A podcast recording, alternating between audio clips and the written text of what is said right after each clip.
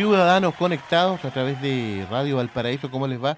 Muy buenos días, siempre atentos a los temas, la discusión en torno a situaciones tecnológicas, a temas tecnológicos acá en Ciudadanos Conectados de Radio Valparaíso. Antes de saludar a, mm, nuestro conductor habitual de este programa, participante habitual acá, Pedro Huichalaf, eh, recordarles que eh, al final de este programa vamos a dar el nombre de los primeros ganadores de entradas dobles para el tributo a Sinatra, Sinatra Forever, en, em, el aula magna, este viernes, 20 horas, aula magna de la Universidad Técnica Federico Santa María. Así que todavía tiene tiempo de participar para estas primeras entradas que vamos a regalar eh, durante esta semana.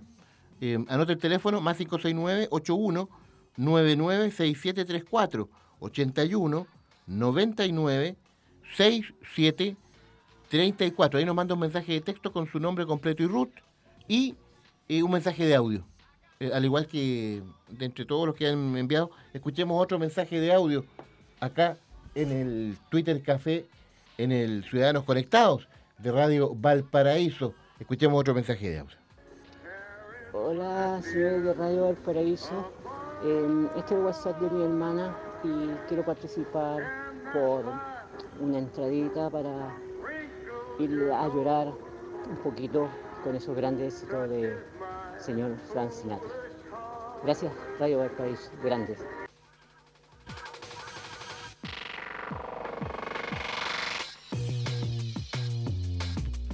Ahí está el mensaje de audio. Ciudadanos conectados, estamos en la continuación del Twitter Café acá en eh, Radio Valparaíso, los lunes siempre hablando de tecnología con Pedro Huichalaf Roa, abogado, ex secretario de Telecomunicaciones. ¿Cómo estás, eh, Pedro? Sí, muy buenos días. Aquí estamos como todos los días lunes comentando las distintas eh, eventos, circunstancias, noticias que han habido durante la semana sobre temas de tecnología. Muy bien. Oiga, hay una que el fin de semana tuvo muchos eh, tuiteos en las redes sociales eh, y un tema positivo.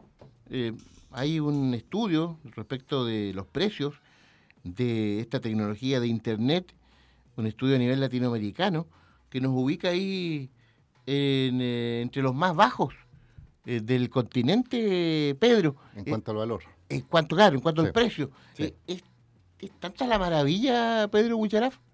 Sí, mira, bueno, contextualizarlo, eh, tal como tú lo mencionas, eh, se hizo un estudio y se promovió por la Subsecretaría de Telecomunicación actual respecto a un, informe que se hizo a nivel latinoamericano eh, que hizo una comparativa de precios entre los distintos países respecto a cuánto sale el acceso a Internet, pero también lo hizo en relación a, los cambios de, de valores que se ha producido y el aumento o abaratamiento de los costos en los últimos años.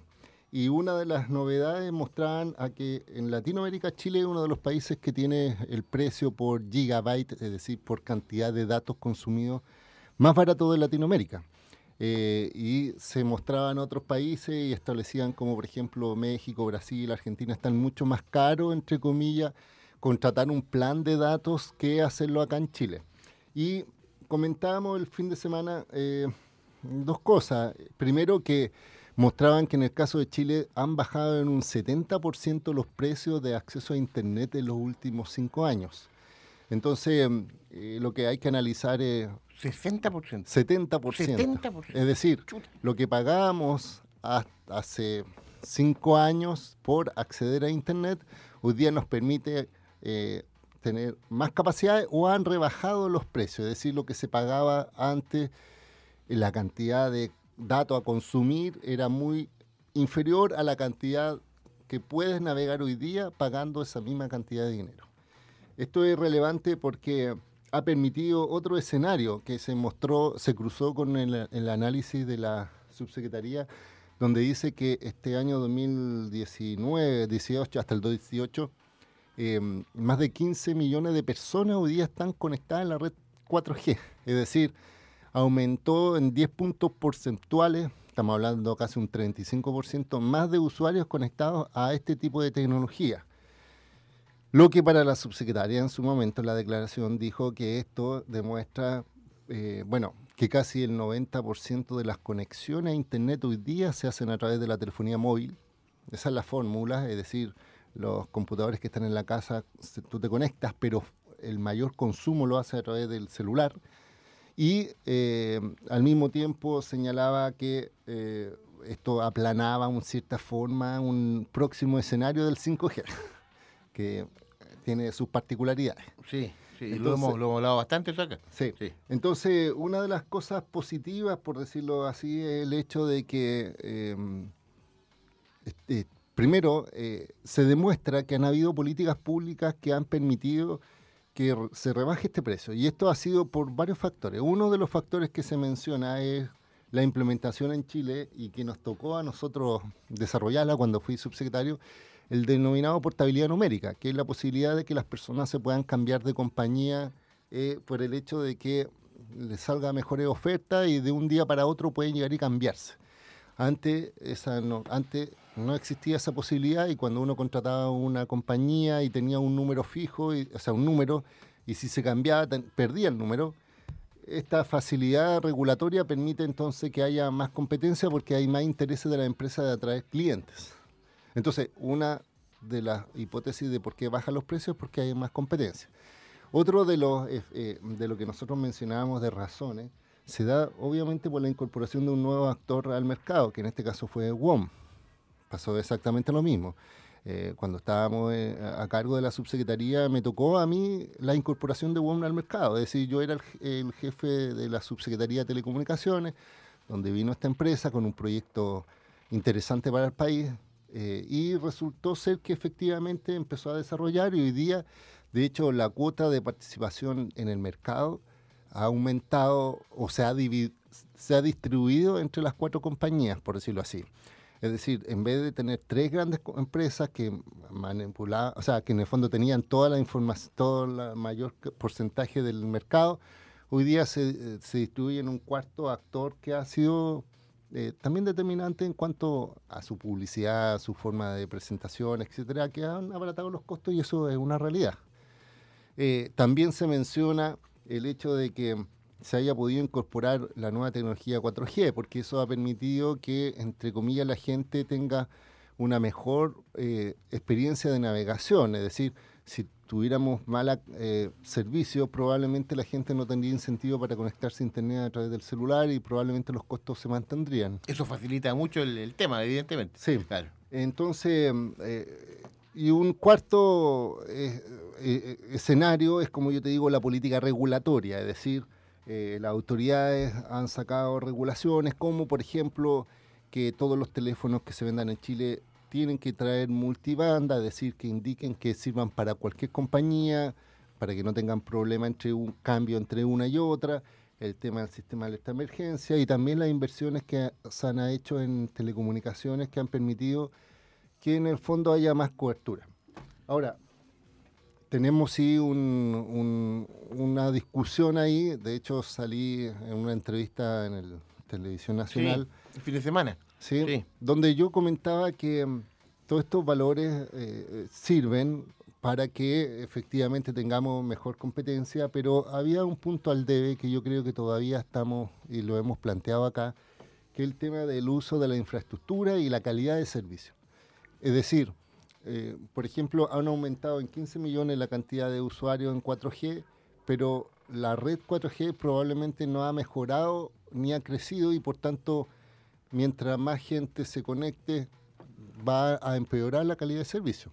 Es como una autopista, es decir, si uno hace una autopista grande y se empieza a llenar de vehículos, si no agrandan las autopistas, van a empezar a llegar más vehículos y se van a producir tacos. Sí, claro. Oye, perdón, eh, eh, reiteremos esto de, la 4G. Sí. está el servicio, se presta, pero, pero no con la cobertura que debiera tener, eh, esto lo hemos hablado muchas veces. Porque mira, eh, piensa, eh, piensa que, que, se señala que 4G hay 15 millones de personas, o, o sea, de líneas, no personas, líneas conectándose. Pero hay que pensar que probablemente eh, estas inversiones se realicen en los centros urbanos más poblados. Es decir, por ejemplo, si tú conectas la región metropolitana, ya tiene el 60% de la población conectada con 4G. Pero eso no significa que 4G esté disponible en todo Chile. Exactamente. que, es lo que una vez nos planteaban algunos auditores. Que claro, que ellos tienen contratado, se supone que la empresa les da un servicio 4G, pero ellos todo el rato en su teléfono ¿ah? ven 3G, Sí. 3GH. Sí, entonces Eh, eso es, es- ok. es 3G avanzado, pero no es 4G. Entonces, ¿qué es lo que yo planteaba al final? Yo decía, mira, si esto no va de la mano con mejor eh, inversión en infraestructura o también en mejorar la calidad de servicio, o incluso más, yo mencionaba eh, la- el ex- la- el programa pasado sobre el reglamento de calidad de servicio Internet, donde las empresas van a estar obligadas a establecer ciertas calidades de servicio que hoy día por ley está, pero no está el reglamento, eh, lo que nos, nos genera al final esto es que eh, podemos tener los precios muy bajos, pero la, peor calidad. Ese podría ser un escenario que al final la, la empresa digan, ¿sabe qué? Te, te doy más cantidad de guías.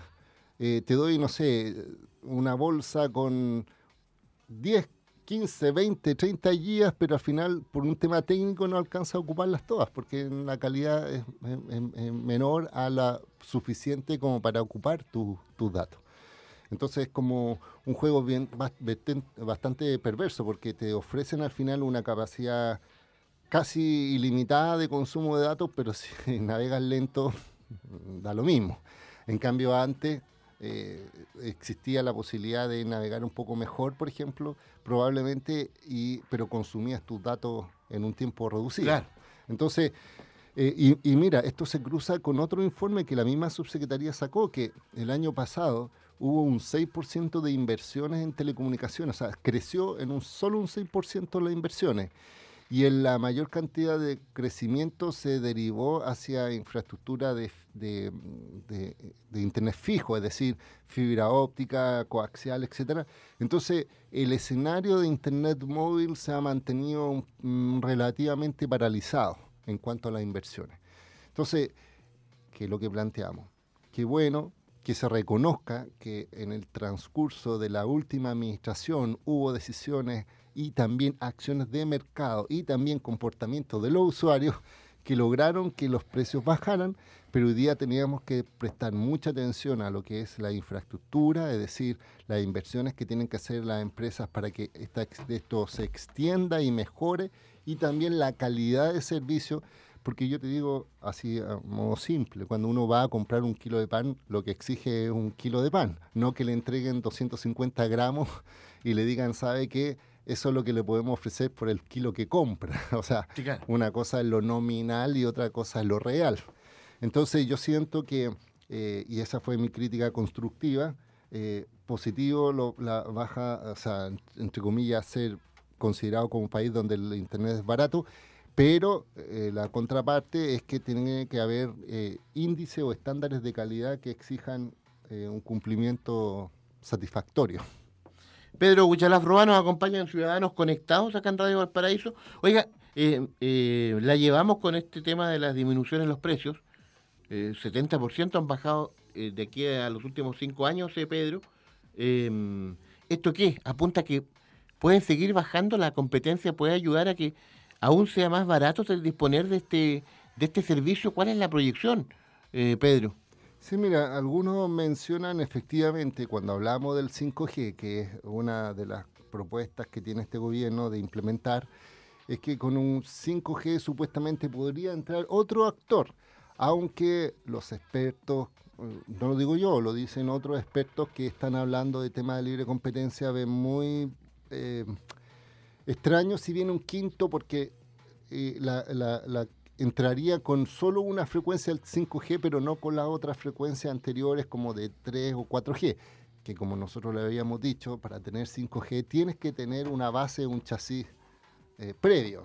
Es decir, se utiliza la misma infraestructura o se complementa con la frecuencia. Entonces, si llega un nuevo actor solo con un tipo de frecuencia, probablemente esté en desventaja en comparación a otras empresas que tienen otro eh, pool de frecuencias. No sé Claro, si me explico sí. el, el- el mono. Pero, pero efectivamente, lo que yo decía, eh, no nos apuremos tanto en el 5G, porque eso es, perjudica- es perjudicial para los usuarios si es que no hay una buena infraestructura base, si no hay buenas inversiones en fibra óptica, si no tenemos mayor cobertura. 5G eh, al final va a ser nominal, va a ser exactamente lo mismo que la calidad, que tú compras, pagas por un servicio y al final recibes otro de menor calidad y te dicen, bueno, te estoy ofreciendo lo que puedo ofrecer. Entonces, yo siento que efectivamente podría bajar en la medida de que haya más clientes conectados, que, y de hecho el 5G está pensado no para personas, está pensado para cosas, es decir, Internet de las cosas, conectar cosas, eh, pero no, no está, yo creo que esa es la opción. Muy bien, hoy, hoy están preguntando acá otro tema. Eh, vamos a hablar en la segunda parte del programa de hoy de lo que está pasando con el secretario de Estado de Estados Unidos, el famoso Mike Pompeo, con toda esta pelea ahí con China. Hay durísimas declaraciones de, el embajador de China en Chile. Eh, en fin, vamos a analizar ese tema, pero antes, brevemente, nos están preguntando por WhatsApp eh, nos, pasa, nos llevan a otro tema, la televisión digital. ¿Cuál es el escenario inmediato? Preguntan acá a través del WhatsApp nuestros amigos. Sí, mira, la televisión digital es bien, bien particular porque en definitiva tenemos un escenario por ley que el 2020 se produce el apagón analógico, es decir, eh, ya no se va a poder emitir los canales tradicionales en, señal análoga y van a tener que transmitir en digital. 2020. 2020. Eso dice la ley. Sin embargo, eh, los grandes canales eh, han tenido una historia de retraso en cuanto a sus inversiones también, donde supuestamente la cobertura eh, también de la telefonía es limitado y resulta ser al final que em, han dicho y han planteado que van a pedir una prórroga al gobierno para ver aplazar esta extensión del apagón analógico y quieren eh, correr los cinco años. Esa fue la propuesta que dieron los grandes canales de televisión, como Anatel y compañía. Aquí yo tengo una discusión, porque en primer lugar los canales ya llevan harto tiempo sabiendo que viene la televisión digital. No es un problema del Estado ni de la regulación esto. Ellos lo han justificado con que las normas técnicas no estaban a tiempo, pero eso es un detalle que no es relevante y además yo digo, hay muchos canales regionales de televisión que ya tienen televisión digital, que están esperando este traspaso y yo siento que aquí la autoridad se tiene que poner los pantalones bien puestos y decir, mira, la ley se tiene que cumplir y ustedes tienen que hacer las inversiones como corresponde, porque al final la gente queda con esa sensación de que ven televisión abierta, la mayoría de los canales ven televisión digital, algunos, por ejemplo, si tú recibes hoy día con un decodificador abierto la señal digital, va a haber uno o dos canales que se ven muy bien, pero no estás solo viendo esos canales, estás esperando que se vean todos. Entonces, mientras no haya esa transición, eh, tenemos un problema. Yo siento que lo que hay que seguir presionando es que los canales cumplan y si no, establecer las sanciones porque esto ya llevamos casi 10 años desde que se empezó a hablar en Chile respecto a la posibilidad de cambio a televisión digital. Y pasar 5 años más que la propuesta de los canales esperando esta transición ya va a ser un contrasentido. Muy bien, Pedro Huichalaf Roja, acá en Ciudadanos Conectados en Radio Valparaíso. Ya hablamos luego de Pompeo y los chinos.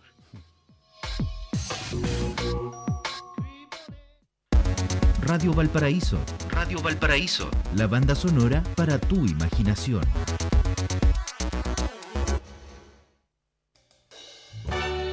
Por primera vez en Valparaíso, Sinatra Forever, directo desde Las Vegas. El mejor espectáculo dedicado a Frank Sinatra. Viernes 19 de abril, 20-30 horas. Teatro Aula Magna, Universidad Santa María. Un concierto en vivo que revive la magia de Sinatra junto a una big band de 14 músicos en escena. Sinatra Forever, directo desde Las Vegas. Venta de entradas en ticketplus.cl y boleterías del teatro. Invita Radio Valparaíso.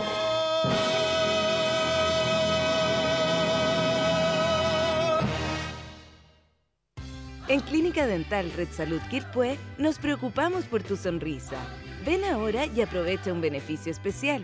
Higiene dental completa a solo 9,990 pesos. Te esperamos en Aníbal Pinto, 843 Quilpué. Red Salud, mejor salud para Chile.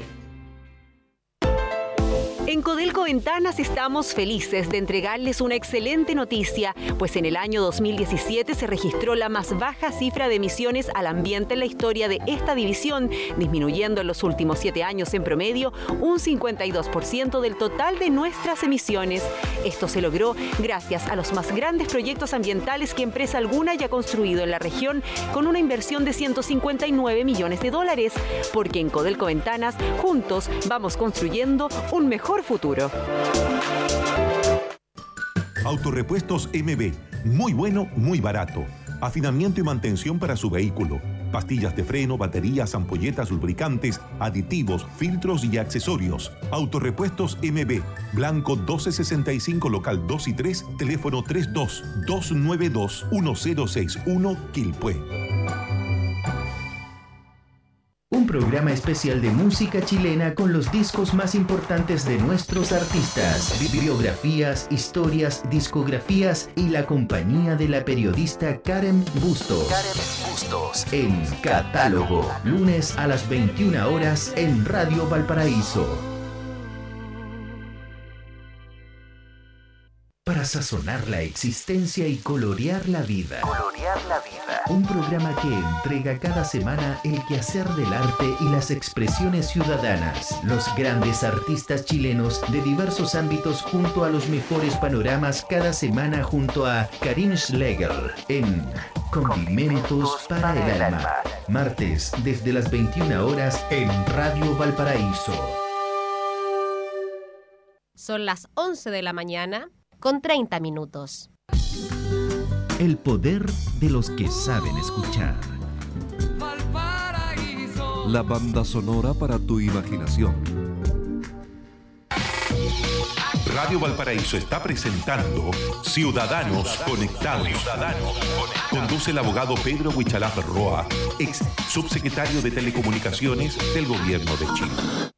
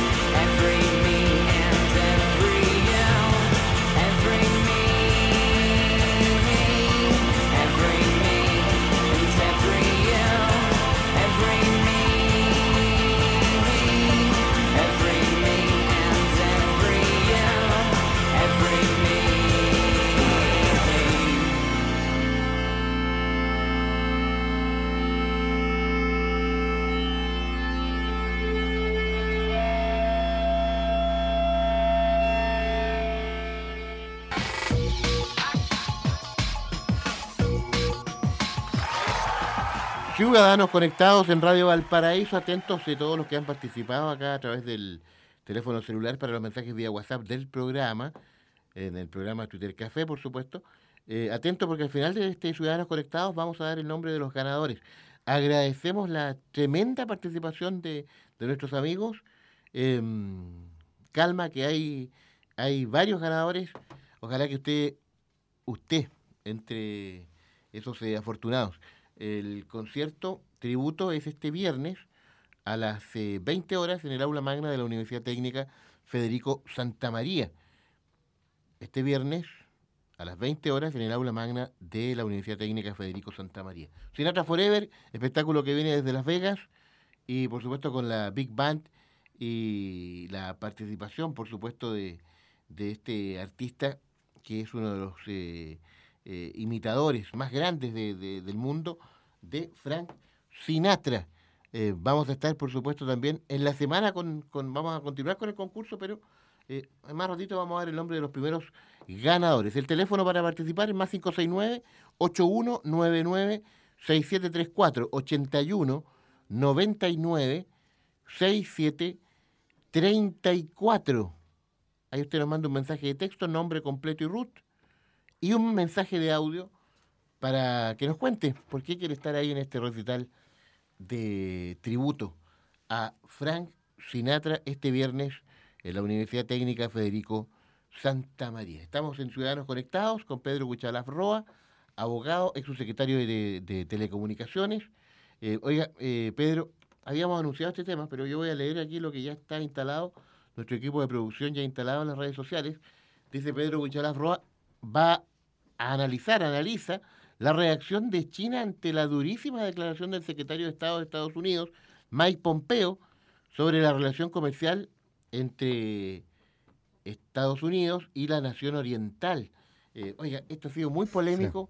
Hay declaraciones públicas de la, del embajador eh, de China en Estados Unidos. Mike Pompeo estuvo acá hace algunos días en Chile. Eh, esto es parte de esta guerra comercial entre Estados Unidos y China. Eh, sería bueno dar el contexto y, incluso se habla de, una empresa tremenda, China, eh, usted tal vez nos está escuchando a través de su teléfono celular, que es Huawei, eh, se habla de esta, de esta empresa em, Pedro Bucharaf. Sí, mira, primero contextualicemos el escenario. hace unos días atrás vino el secretario de Estado de Estados Unidos, Mike Pompeo, a Chile y se juntó con el presidente Sebastián Piñera y habló de distintos temas. Eh, obviamente dentro de esta política de Estados Unidos de mantener buenas relaciones supuestamente con los distintos países de Latinoamérica. Eh, y hablaron de distintas cosas, me imagino que hablaron de Venezuela y otras cosas más, pero eh, hubo un tema muy puntual y, y, aquí es la importancia, por la dureza de sus palabras, respecto a la relación que podía tener Chile con China considerando de que el presidente Piñera tiene definido ya una visita de Estado a China esta semana. Es decir, en la antesala de su viaje hacia China, quiso venir el secretario de, de, Estado, de Estados Unidos a Chile a, hablar personalmente con, en este caso, el presidente. Y una de las eh, supuestamente consideraciones que se le informaba era eh, o sea, lo que él mencionó fue, respecto a China, eh, señalaba que eh, respecto al tema de tecnología y respecto al tema de 5G, que era el futuro de lo que se viene, el red de las telecomunicaciones, Estados Unidos sigue con la tesis de que China tiene, igual que Rusia, porque mencionó a China y Rusia, son socios no confiables, así los denominó. Es decir, son no confiables desde el punto de vista que em, señala que eh, son actores que le dan tú una entrada a la posibilidad de entrar al país y ellos toman eh, acceso y no cumplen ni con las reglas ni con la normativa y supuestamente establecen eh, eh, en este caso tecnología a favor de ellos y que tenían una lógica también de espionaje. De hecho, en, el, en este caso, en la lógica puntual de tecnología de 5G, que es la figura que se viene, señalaba que Huawei, la empresa insigne, por decirlo así, de China en materia de tecnología, eh, sus planes de expansión y de instalación de infraestructura había que tener mucho cuidado porque ellos buscan esta lógica de operar con eh, centros de, en este caso, de espionaje.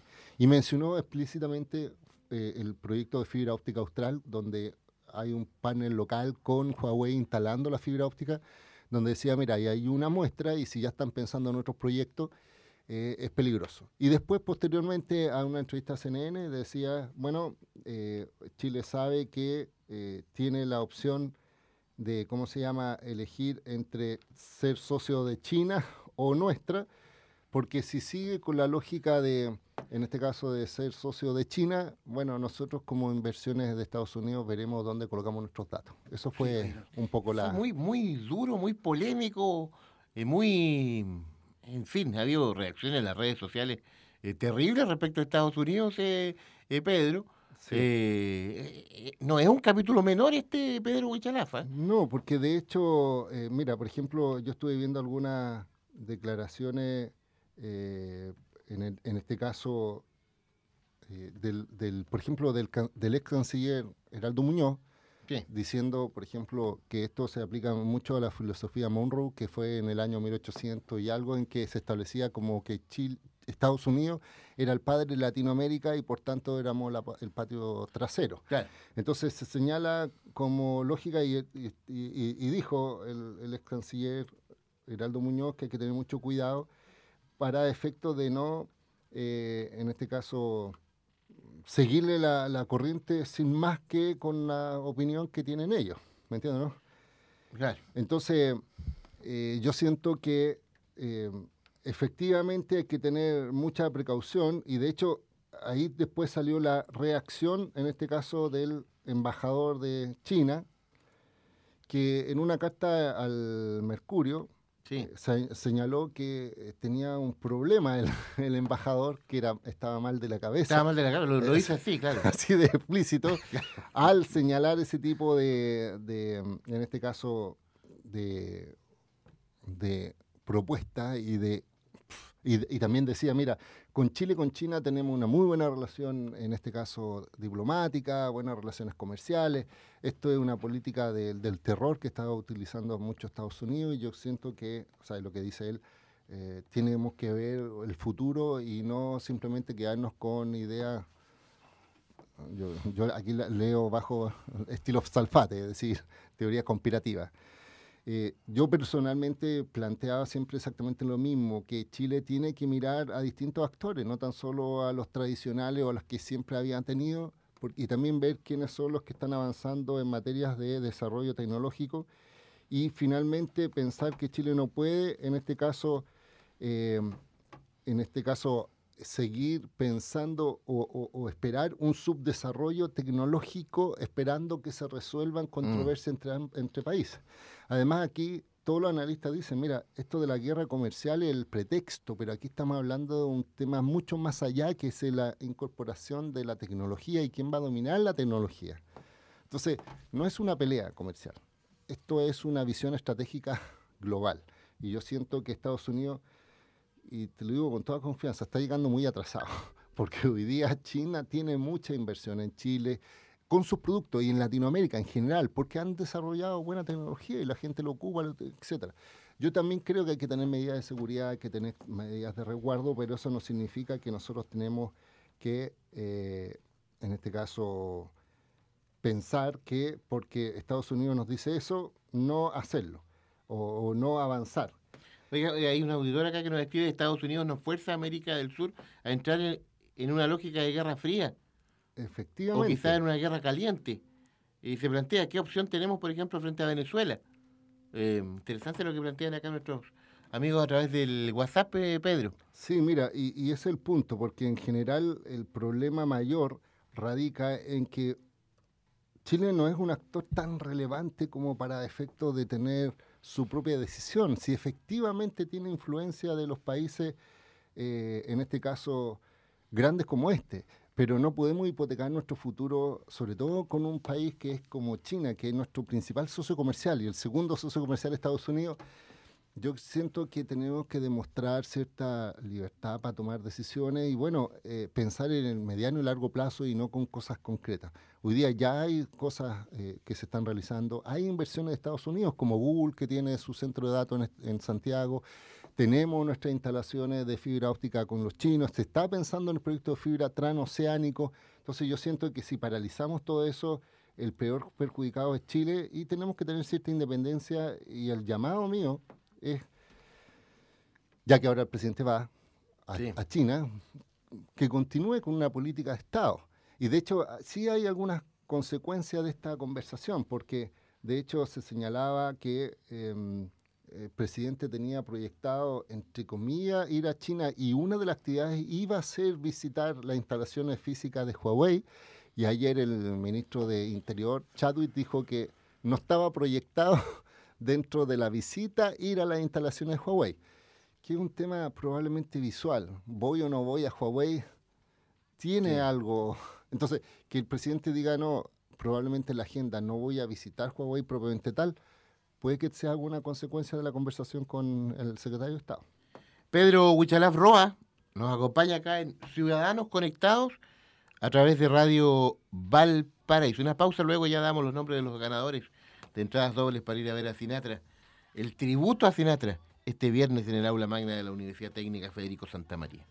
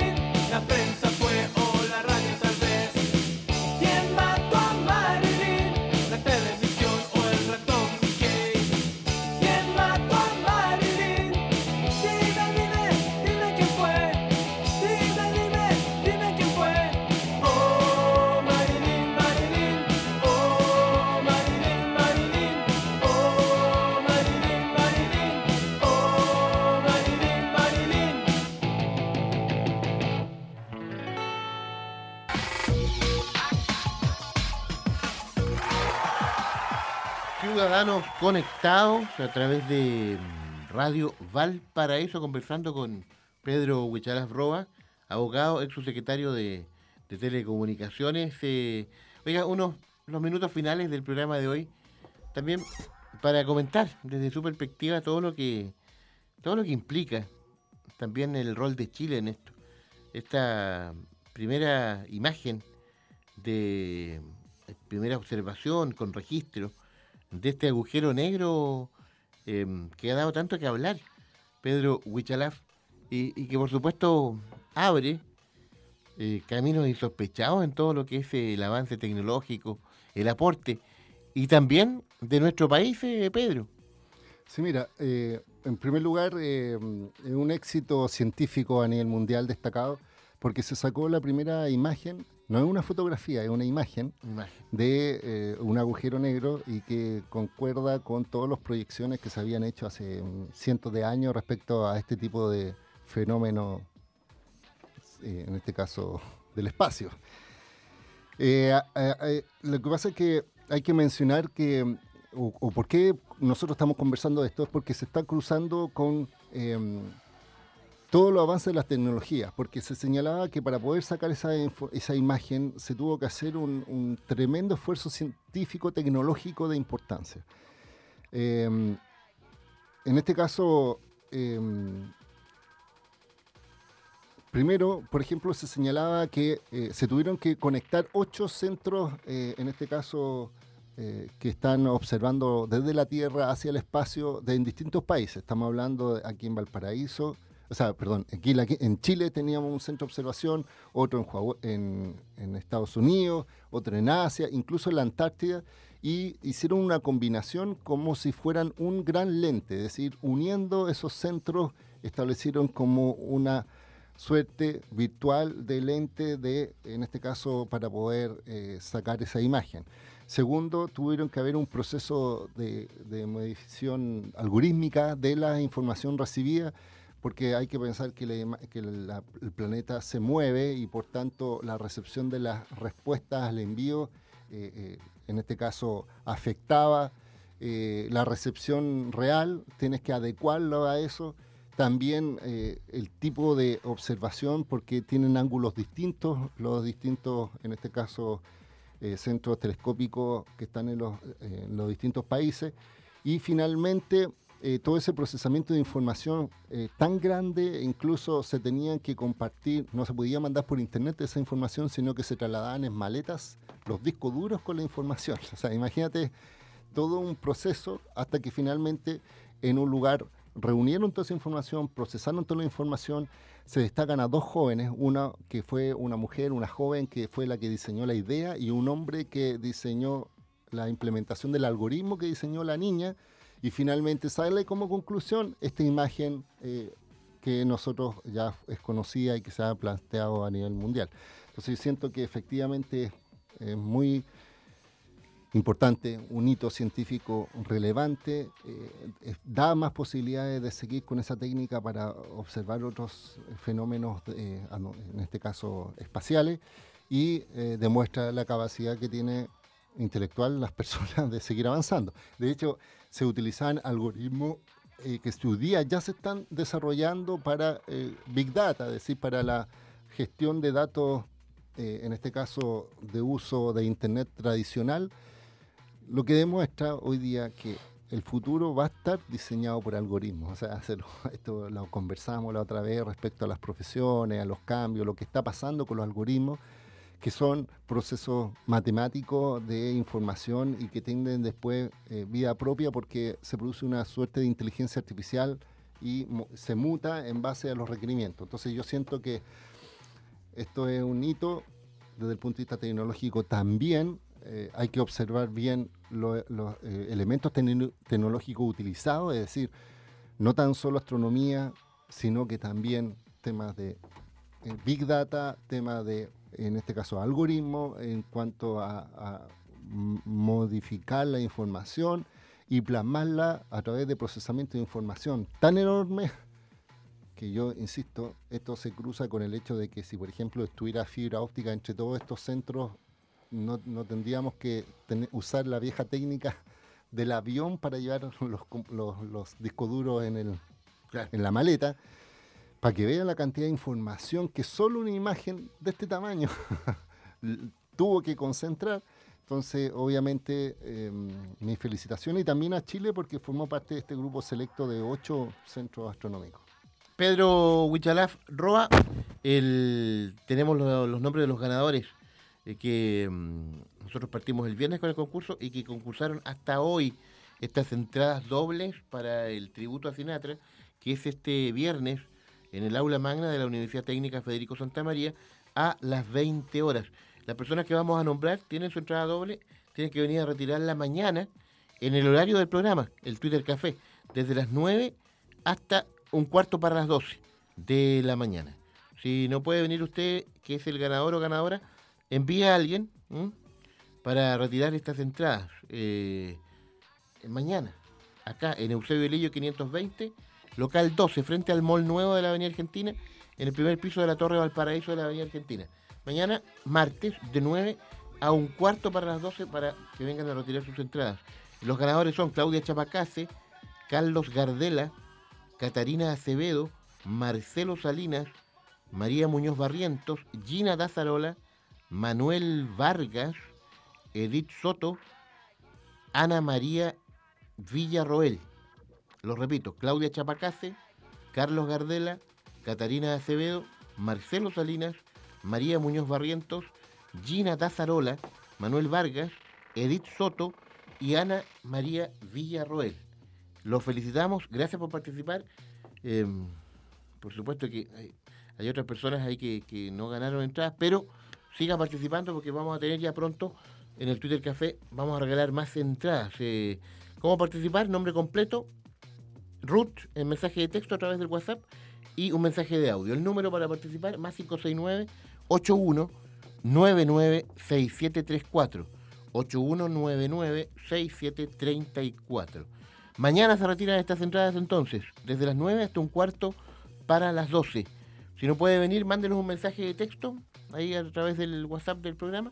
Díganos que viene tal persona a retirarlas. Mañana, solo mañana, de 9 a un cuarto para las 12. Claudia Chapacase, Carlos Gardela, Catarina Acevedo, Marcelo Salinas, María Muñoz Barrientos, Gina Dazarola, Manuel Vargas, Edith Soto y Ana María Villarroel.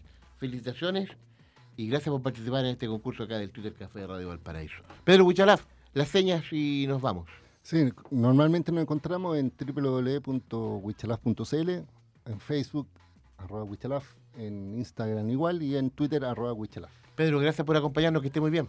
Gracias a ustedes y nos vemos el próximo lunes. Así es, gracias por escuchar el Ciudadanos Conectados en Radio Valparaíso. Hasta pronto, gracias a Rolando Pérez en la sala de control. Usted siga en sintonía de Radio Valparaíso.